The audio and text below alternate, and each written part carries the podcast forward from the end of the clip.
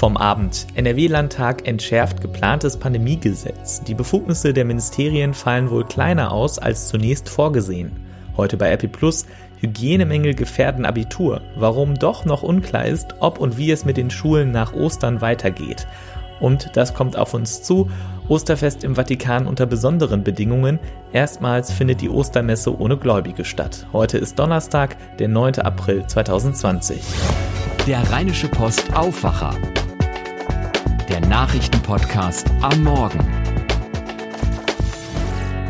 Guten Morgen, ich bin Sebastian Stachorra. Wir schauen gemeinsam auf das, was ihr heute wissen müsst. Please know that I do not make this decision lightly. In fact, it has been a very difficult and painful decision. If I believed we had a feasible path to the nomination, I would certainly continue the campaign. But it's just not there. Mit diesen Worten steigt der linke Senator Bernie Sanders aus dem Präsidentschaftsrennen der US-Demokraten aus. Er habe sich die Entscheidung nicht leicht gemacht, aber er sehe keine Chance mehr zu gewinnen. Damit ist der frühere Vizepräsident Joe Biden der einzige verbliebene Bewerber im Rennen der Demokraten und steht de facto als Herausforderer von Präsident Donald Trump fest. Die Wahl soll am 3. November stattfinden. Sören Gies berichtet für die deutsche Presseagentur dpa aus den USA. Sören, welche Folgen hat der Rückzug von Sanders denn jetzt? Erstmal ehrlich gesagt keine direkt spürbaren. Der Wahlkampf ist ja mitsamt dem öffentlichen Leben in Corona-Starre verfallen sicher der Hauptgrund dafür, dass Sanders aufgesteckt hat. Seine Bewegung lebt ja von dem Elan, den er versprüht. Ohne Live-Events ist da einfach die Luft raus. Sein Ausstieg dürfte aber grundsätzlich zu starker Desillusionierung vor allem bei seinen jungen Unterstützern führen. Die können jetzt den Corona-Stillstand dazu nutzen, sich zu überlegen, ob sie auf Sanders hören wollen und Biden gegen Trump unterstützen werden. Wie hat Donald Trump auf die Ankündigungen von Sanders reagiert? Trump hat den Rückzug von Sanders halbherzig genannt. Im Trump-Universum müsste Sanders sich jetzt mucksmäuschenstill in die Ecke verkriechen, komplett aufgeben und nicht weiter dafür sorgen, dass die demokratische Parteielite äh, die äh, Ziele seiner Bewegung nicht direkt wieder vergisst. Sanders hat ja irgendwann für sich entschieden, dass er innerhalb des Zwei-Parteien-Systems Dinge bewegen will und wird das natürlich auch weiter versuchen und da bleiben eben nur die Demokraten für ihn. Er wird das dann eben nur nicht mehr als Präsidentschaftskandidat tun. Vielen Dank an Sören Gies nach Amerika. Das geplante Pandemiegesetz in NRW soll offenbar entschärft werden. Unter anderem soll die Zwangsverpflichtung von Ärztinnen, Ärzten und Pflegepersonal im Katastrophenfall gestrichen werden. Stattdessen soll es jetzt ein Freiwilligenregister geben. Auch in anderen Bereichen wurde der Gesetzesentwurf von den Fraktionsspitzen der CDU-FDP-Koalition und den oppositionellen SPD und Grünen entschärft etwa bei den Befugnissen des Gesundheitsministeriums und bei den Einschränkungen der Grundrechte. Das Gesetz soll bis zum 31. März 2021 befristet und heute in einer Sondersitzung des Landtages verabschiedet werden. In Frankreich werden die Beschränkungen des öffentlichen Lebens ein zweites Mal verlängert. Am Montag will Präsident Emmanuel Macron eine Ansprache ans Volk halten und darin wird er wohl auch erklären, warum die Maßnahmen über den 15. April hinaus gelten sollen. Für die Landwirtschaft wird das Virus nicht nur bei der Ernte eine Herausforderung, sondern auch im Verkauf. Aktuell sorgen sich beispielsweise die Kartoffelnbauern darum, dass sie ihre Ware loswerden. Genauer, in Deutschland sitzen die Landwirtinnen und Landwirte auf ihren Pommeskartoffeln. 200.000 Tonnen davon sind noch nicht verkauft und das liegt vor allem daran, dass die Restaurants geschlossen sind. Schauen wir noch auf die aktuellen Zahlen der Johns Hopkins Universität. Stand 6 Uhr sind weltweit knapp 1,5 Millionen Infektionen mit dem Coronavirus nachgewiesen worden. 330.000 gelten als genesen. Allein in den USA gibt es knapp 440.000 bestätigte Corona-Fälle, 138.000 davon in New York. In Europa gibt es die meisten Infektionen in Spanien. Knapp 150.000 Menschen wurden dort positiv getestet, 10.000 mehr als in Italien. In Deutschland haben wir bis jetzt 113.000 Infektionen. Bevor es weitergeht, noch eine Nachricht von unserem Sponsor. Die heutige Episode wird euch präsentiert von der Stadtsparkasse Düsseldorf. Die Corona-Pandemie hat viele Unternehmen aus der Region in Bedrängnis gebracht um schnell und unbürokratisch zu unterstützen, geht die Stadtsparkasse Düsseldorf mit einem Sofortprogramm in Vorleistung. Auf der Website der Stadtsparkasse können Unternehmer sehr einfach ihren Liquiditätsbedarf errechnen und dann einen Antrag auf Soforthilfe stellen. Informiert euch jetzt auf www.sskdüsseldorf.de-soforthilfe. Damit zu dem, was ihr heute bei Epi Plus lest. Öffnen die Schulen nach den Osterferien übernächste Woche wieder oder nicht? Finden die Abschlussprüfungen statt oder doch nicht? So ganz klar ist das alles noch nicht. Ein Problem an vielen Schulen, Hygienemängel. Unsere Autorin Kirsten Bialdiga hat den aktuellen Stand zusammengefasst. Die Landesregierung sagt, die hygienischen Bedingungen sind nicht überall so, dass die Schulen öffnen oder wenigstens die Abschlussprüfungen abnehmen können. Die Kommunen, die für die Schulgebäude verantwortlich sind, sagen, das stimmt nicht, man handele nach den Empfehlungen des Robert Koch Instituts, man rechne aber auch nicht damit, dass die Schulen nach Ostern wieder in den vollen Betrieb starten. Eine Entscheidung darüber wird kommenden Mittwoch erwartet. Wie FDP-Schulministerin Yvonne Gebauer plant und welche Probleme es noch geben könnte, das lest ihr auf der Titelseite der gedruckten Rheinischen Post und bei RP+. Auch wenn die Infektion mit dem Coronavirus in jedem Alter gefährlich verlaufen kann, besonders gefährdet sind ältere Menschen. Für die mehr als 800.000 Menschen in stationären Pflegeheimen gilt daher eine Besuchssperre. Das heißt, selbst enge Angehörige dürfen nicht rein. Jörg Isinghaus berichtet von einigen Fällen, in denen das emotional extrem schwierig ist, etwa im Fall eines Ehepaares, das seit 57 Jahren verheiratet ist und bei dem nur die Frau im Altenheim lebt. Sie und ihr Mann dürfen sich nicht mehr sehen, können aber immerhin noch skypen. In anderen Fällen ist auch das nicht möglich. Was die Sache noch erschwert, viele der älteren Menschen im Pflegeheim haben Demenz und damit Probleme, die Gefahr der aktuellen Situation zu verstehen. Den ganzen Text, wir hoffen und beten, lest ihr im NRW-Teil unserer Zeitung und mit RP Plus Abo auf RP Online. Und welche Nachrichten es in Düsseldorf gibt, das weiß Charlotte Großer aus den Antenne Düsseldorf Nachrichten. Guten Morgen, Charlotte. Guten Morgen, Sebastian. Leider haben wir heute keine erfreulichen Nachrichten. Hier in Düsseldorf sind zwei weitere Menschen an den Folgen von Corona gestorben. Außerdem sprechen wir darüber, dass die Corona-Krise wohl ein großes Loch in die Düsseldorfer Stadtkasse reißen wird und die AWO warnt vor einer neuen Betrugsmasche im Zusammenhang mit Corona. Aber immerhin ein bisschen was Schönes gibt es doch. In Fennhausen kann man jetzt an einem neu angelegten Ufer der Düssel entlang spazieren. Die Zahl der Düsseldorfer, die das Coronavirus nicht überlebt haben, ist gestiegen. Mittlerweile sind neun Menschen in unserer Stadt an dem Virus gestorben. Laut einem Stadtsprecher hatten sie alle Vorerkrankungen. Mehr aktuelle Zahlen zum Coronavirus in unserer Stadt kommen von Antenne Düsseldorf-Reporterin Alina Lierz. Auch die Zahl der Infizierten ist weiter gestiegen. Sie liegt inzwischen bei 719. 76 Düsseldorfer müssen im Krankenhaus behandelt werden. 41 Menschen liegen auf der Intensivstation. Das sind genauso viele wie gestern. Wieder gesund sind mittlerweile 291 Düsseldorfer. Ungefähr genauso viele Düsseldorfer müssen aktuell in häuslicher Quarantäne bleiben. Getestet wurden gestern rund 130 Düsseldorfer. Ihre Ergebnisse stehen noch aus. Wie hart die Corona-Krise Düsseldorf wirtschaftlich trifft, dazu gab es am Nachmittag einen ersten Ausblick. Die Stadtkämmerin rechnet mit deutlich weniger Steuereinnahmen. Eigentlich hatte die Stadt mit 1,7 Milliarden Euro an Steuergeldern kalkuliert, aber weil viele Düsseldorfer und auch viele Firmen weniger verdienen, wird die Zahl deutlich sinken. Schon jetzt ist zum Beispiel die Gewerbesteuer um 60 Millionen Euro eingebrochen. Die Kämmerin hat angekündigt, dass Düsseldorf Kredite aufnehmen will. Die AWO und die Düsseldorfer Polizei warnen vor einer neuen Betrugsmasche. Kriminelle geben sich am Telefon als Mitarbeiter der AWO aus und fordern die Menschen auf, Geld zu spenden. Die Spenden wären für arme Menschen, die von der Corona-Krise betroffen sind, behaupten die Betrüger. Die Polizei rät, im Verdachtsfall die 110 anzurufen. Die AWO Düsseldorf würde telefonisch nicht um Geldspenden bitten. Wer Opfer eines Trickbetrugs geworden ist, sollte die Tat unbedingt anzeigen. Viel Grün und Rückzugsorte für Tiere. Das bietet die Düssel in Fennhausen jetzt. Der Weg entlang des Flusses vom Sandträgerweg in Richtung Gerresheim ist ab heute wieder geöffnet. Knapp ein Jahr lang wurde der Abschnitt umgestaltet. Infos kommen von Sandy Droste. Pünktlich zu Ostern können wir also wieder am Wasser entlang spazieren. Natürlich mit genügend Abstand zu anderen Besuchern. Die Böschungen an der Düssel sind zum Teil dicht bepflanzt worden, mit heimischen Pflanzen und Kräutern. Hier sollen sich auch Tiere ansiedeln können.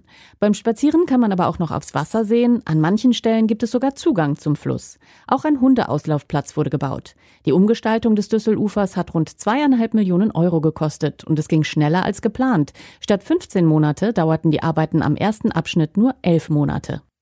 Und das war's soweit von meiner Seite. Die Lokalnachrichten gibt's auch immer um halb bei uns im Radio und zum Nachlesen auf antennedüsseldorf.de.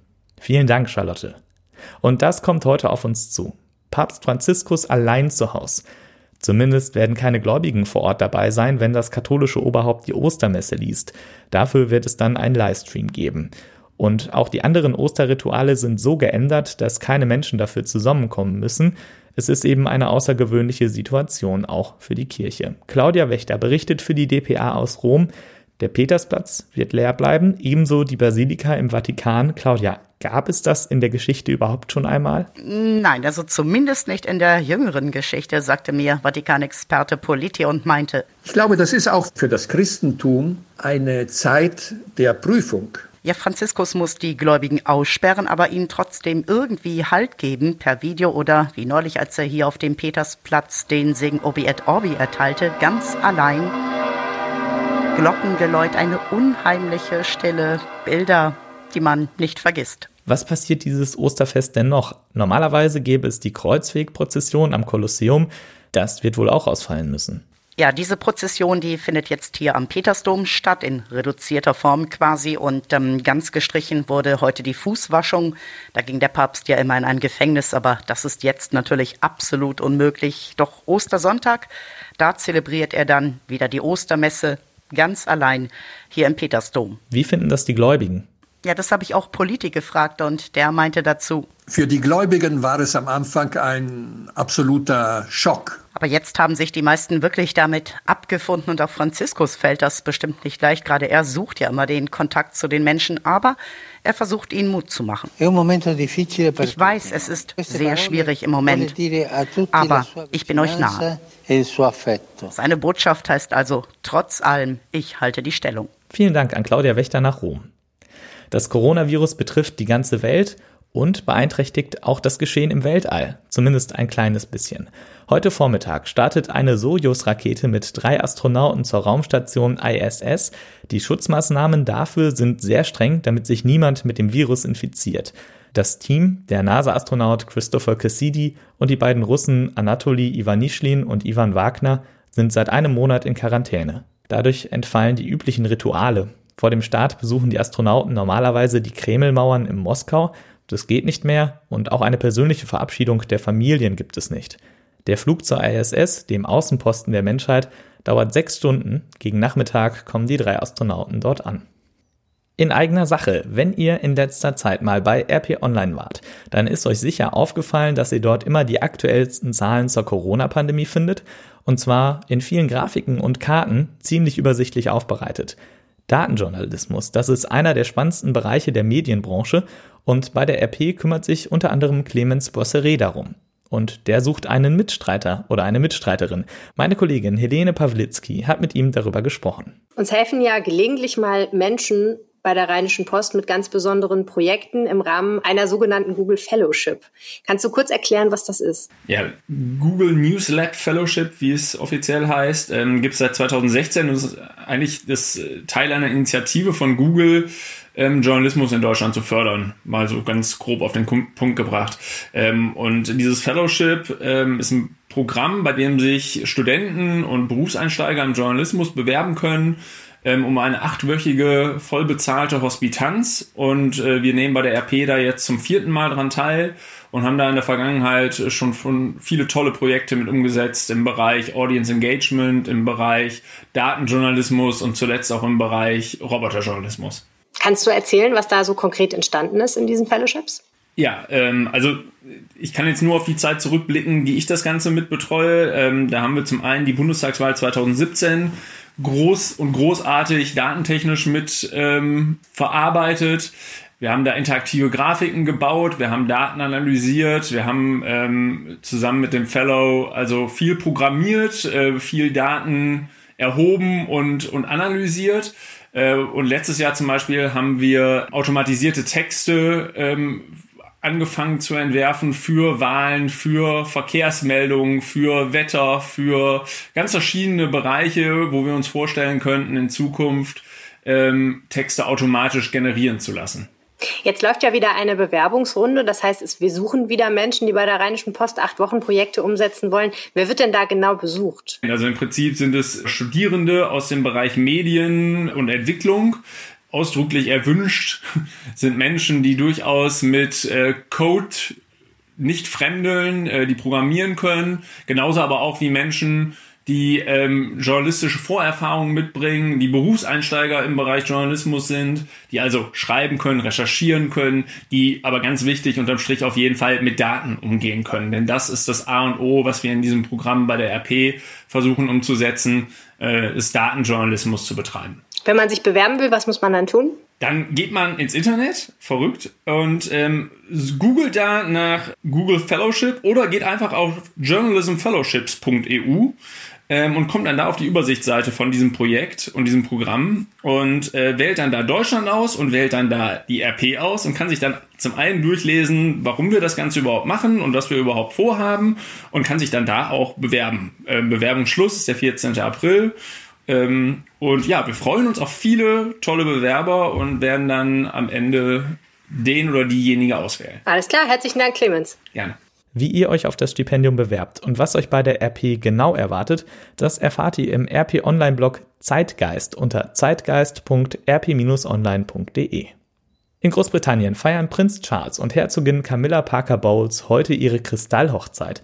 Seit 15 Jahren sind die beiden nun schon verheiratet, Beinahe hätten sie dieses Jubiläum getrennt voneinander feiern müssen. Prinz Charles war positiv auf das Coronavirus getestet worden und mit seinen 71 Jahren zählt er zur Risikogruppe, ebenso wie Camilla mit 72 Jahren.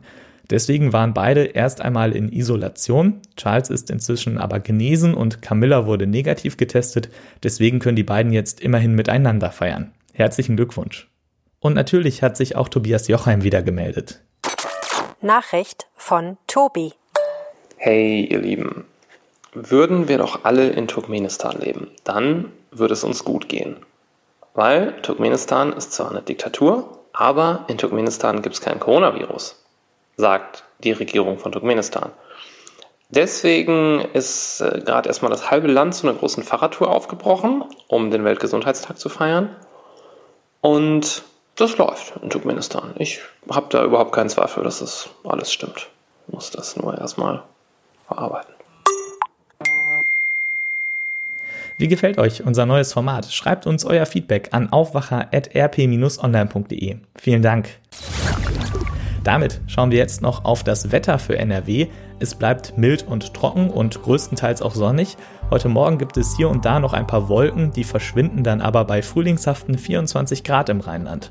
Erst gegen Nachmittag kommen dann ein paar der Wolken zurück, dazu gibt es nur schwachen Wind. In der Nacht bleibt es trocken und kühlt auf 7 bis 2 Grad ab. In etwas höheren Lagen ist örtlich auch noch Frost in Bodennähe möglich. Morgen, an Karfreitag, bleibt es sonnig und trocken bei bis zu 21 Grad und am Samstag bekommen wir dann wieder ein paar Wolken an den Himmel, aber keinen Regen und weiterhin Temperaturen über 20 Grad. Auch an dieser Stelle nochmal die Erinnerung, wenn ihr rausgeht, das bietet sich bei dem Wetter ja wirklich an, wählt nach Möglichkeit Orte und Wege, wo nicht allzu viele andere Menschen sind und haltet Abstand. Das war der Rheinische Postaufwacher vom 9. April 2020. Ich bin Sebastian Stachorer. Bleibt gesund und macht's gut. Bis bald.